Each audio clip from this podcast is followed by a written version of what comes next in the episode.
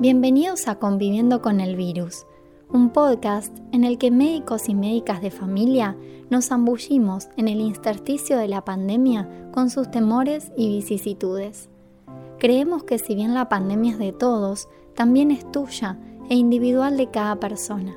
Por eso, te contamos cómo se convive con el virus desde un ángulo íntimo, nada más y nada menos que desde la voz de los y las pacientes. Nos habla Graciela, de 48 años, ama de casa y voluntaria de un centro de salud en el sector farmacia del Bajo Bulón. Durante la charla, rescata cosas positivas y otras no tanto en estos tiempos de confinamiento. ¿Pudiste rescatar algunas cosas positivas en estos momentos de cuarentena?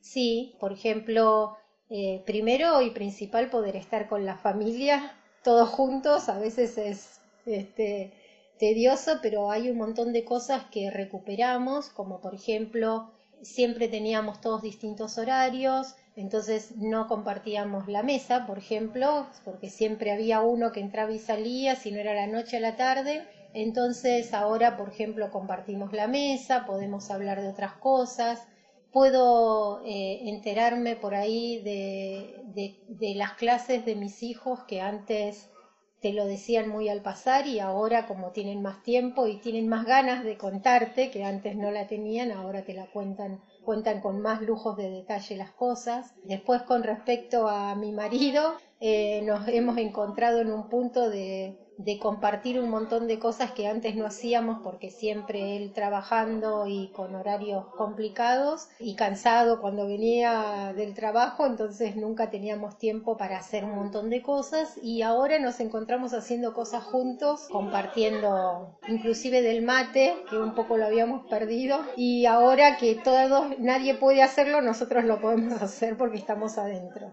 Y si tuvieses que decirme una cosa que extrañas que hacías antes que ahora no la estás pudiendo hacer, ¿cuál sería, Graciela? Lo que más extraño es el poder juntarme con el resto de la familia, con mis padres, con mis hermanos, con mis amigos. No soy mucho de la videollamada porque mucho no entiendo, pero nos hablamos por teléfono, pero todo lo primero que hacemos es, te extraño, tengo ganas de abrazarte, tengo muchas ganas de verte. Y bueno, o sea, ahí nos damos cuenta del contacto físico fundamental. Me pasa eso, que extraño, mucho, mucho a los seres queridos.